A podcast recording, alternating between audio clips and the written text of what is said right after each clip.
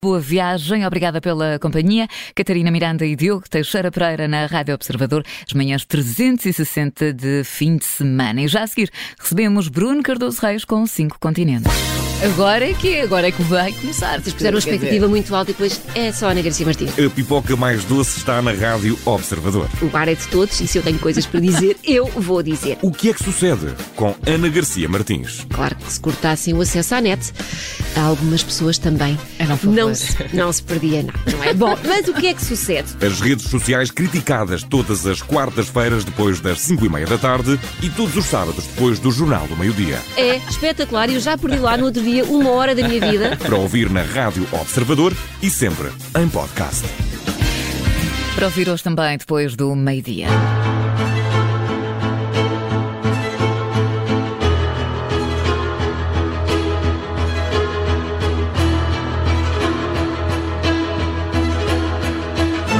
Como é habitual aos sábados de manhã, recebemos Bruno Cardoso Reis uh, para esta edição de Cinco Continentes. Bruno, bom dia, bem-vindo.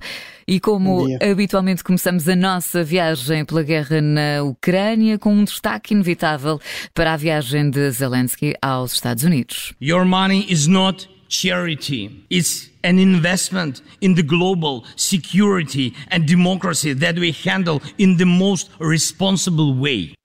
Estas declarações do presidente ucraniano foram registadas no Congresso eh, americano. Bruno, a Rússia reagiu dizendo que era a prova de que esta é uma guerra por procuração dos Estados Unidos da América. É realmente assim? Bem, esse é um dos temas mais utilizados pela, pela propaganda russa e inclusive tem tido também aqui algum eco em Portugal, eh, e, e, de facto ele remete para uma, com uma própria visita, aliás, de, de Zelensky, esta visita histórica, a primeira que ele faz desde o início da guerra, o que também mostra que já tem aqui uma confiança grande na, na capacidade de resistência da, da Ucrânia, mesmo na, na sua ausência, mas ele de facto remete para esta questão fundamental, que é quando uma guerra se prolonga, ela é cada vez mais um teste aos recursos de cada um dos lados, não só recursos humanos, não só tropas, mas também recursos materiais, também armamento, também munições, e dos respectivos aliados. Uh, e, portanto, uh, porque obviamente isso é fundamental para suplementar muitas vezes a capacidade de resposta, de produção dos próprios países que estão diretamente envolvidos num conflito. isso sempre foi assim, e de facto estamos aqui a falar de uma guerra.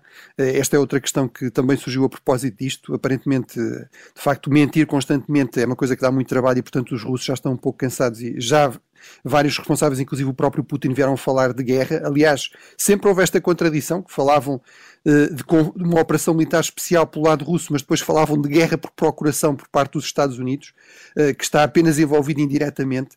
Mas de facto é uma guerra, eh, estamos a falar de claramente mais de mil mortes em combate por ano, é essa a, a, a definição académica de, uma, de, de um conflito armado poder ser designado de guerra, estamos a falar de mais de 200 mil militares as estimativas são de mais de 200 mil baixas militares eh, dos dois lados, mais de 40 mil civis, e também é de facto uma guerra indireta entre os Estados Unidos, entre os países ocidentais e, e, a Rússia.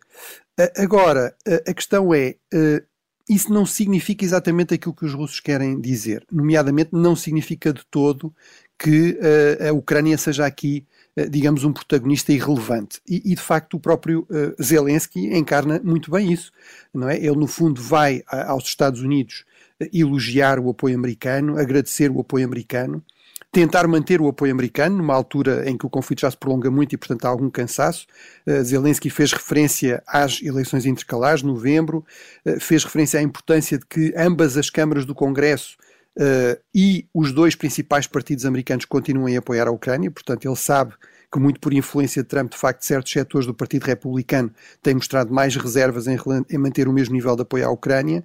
Uh, apelou de forma muito inteligente, de facto, uh, até à, ao excepcionalismo, ao nacionalismo, à história americana, veio comparar a guerra da, da Ucrânia, a guerra da independência da Ucrânia, como ele se referiu a este conflito, à guerra da independência dos Estados Unidos.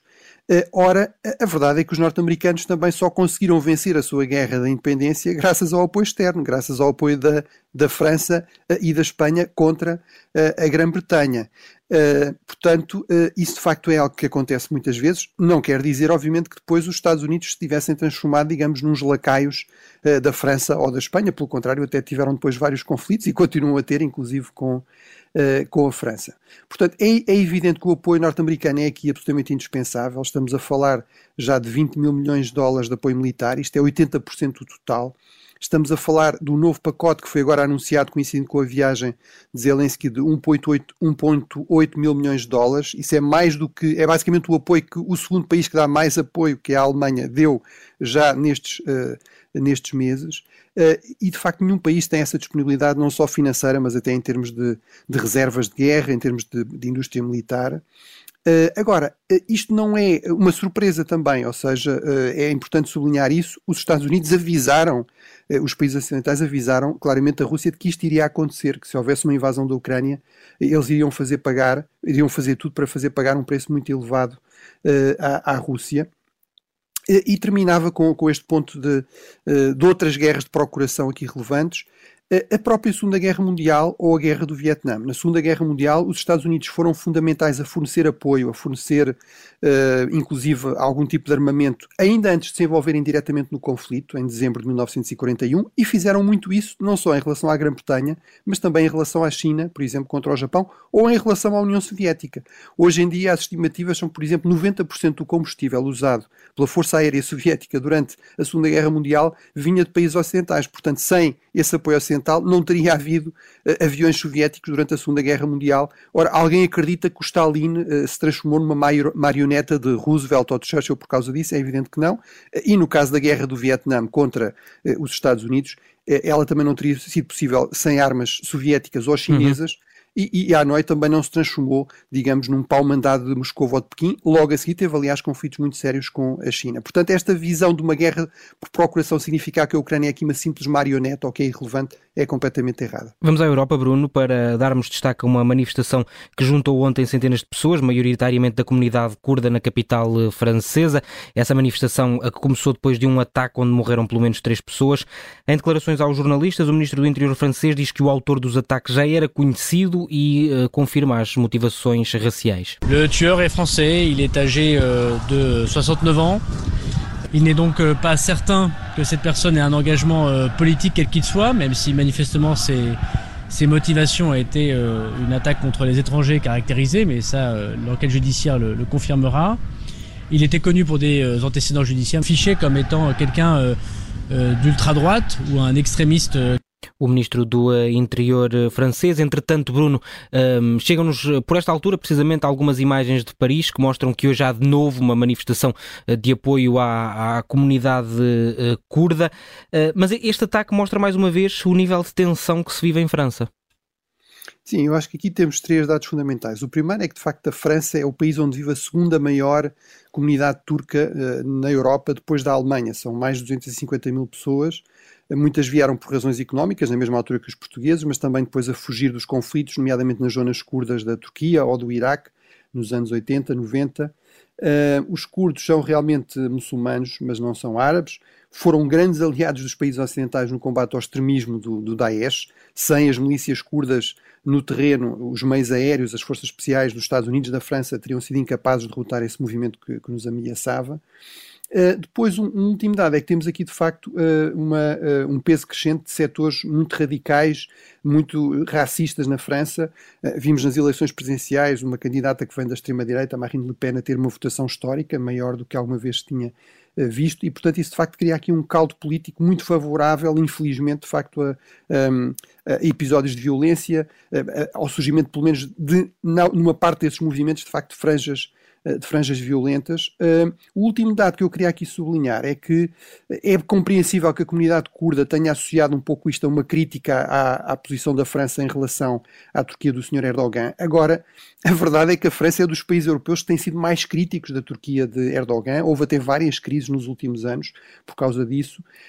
E o último aspecto é que, de facto, e como ouvimos também nesta, neste testemunho, de facto, é uma pessoa que estava referenciada já como sendo potencialmente perigosa. E muitas vezes pergunta-se, mas então porquê é que está cá fora, porquê é que não está a ser permanentemente vigiada, pelo menos? E aí, de facto, temos de nos lembrar que na Europa temos Estado de Direito, temos separação de poderes, portanto, cabe aos tribunais decidir essas coisas e, eventualmente, podemos lhe pedir contas se acharmos que houve alguma falha. Depois, o outro aspecto é que, de facto, em França estamos a falar de milhares de suspeitos perigosos eh, de, de, de serem potencialmente capazes de violência. Ora, eh, isso é eh, uma tarefa impossível, vigiar estas pessoas, todas estas pessoas, 24 horas, 7 dias por semana, isso implica dezenas de agentes por dia. Ora, não há nenhum serviço de informação que tenha essa capacidade e é assim também no caso da França. Bruno, vamos para a Ásia. Ao longo das últimas semanas temos falado bastante do Japão e esta semana surgem mais notícias sobre a duplicação do orçamento de defesa. O Japão está com medo de quê ou de quem? Bem, essa parte é realmente, essa parte da resposta é fácil e está muito clara, de facto, nesta nova estratégia de segurança nacional do Japão. Uh, tem muito receio da China. Uh, a China era, aparecia como parceira ainda no, na anterior estratégia, agora aparece como o maior desafio estratégico do país. Depois tem muito receio da Coreia do Norte, que aparece descrita como a ameaça mais grave e, e uma, uma, ameaça mais grave e mais iminente ainda do que era antes.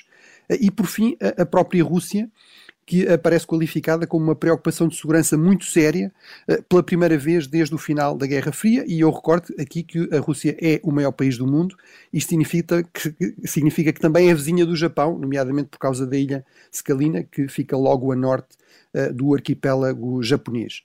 Uh, e, portanto, esta agressividade crescente de Moscou, uh, também de, de Pequim, sobretudo ao nível mais da retórica da diplomacia, e, uh, sobretudo, do caso da, da, Coreia do Norte, não é? Que se tem entretido uh, nas últimas semanas, nos últimos meses, a lançar dezenas de mísseis, vários deles sobre o Japão, a ameaçar com um novo teste nuclear, tudo isso, de facto, obriga, no fundo, o Japão, em linha com aquilo que já aconteceu com a Alemanha, as duas potências derrotadas no final da Segunda Guerra Mundial, a tornarem-se potências mais normais e a voltarem a apostar de facto num rearmamento em grande escala.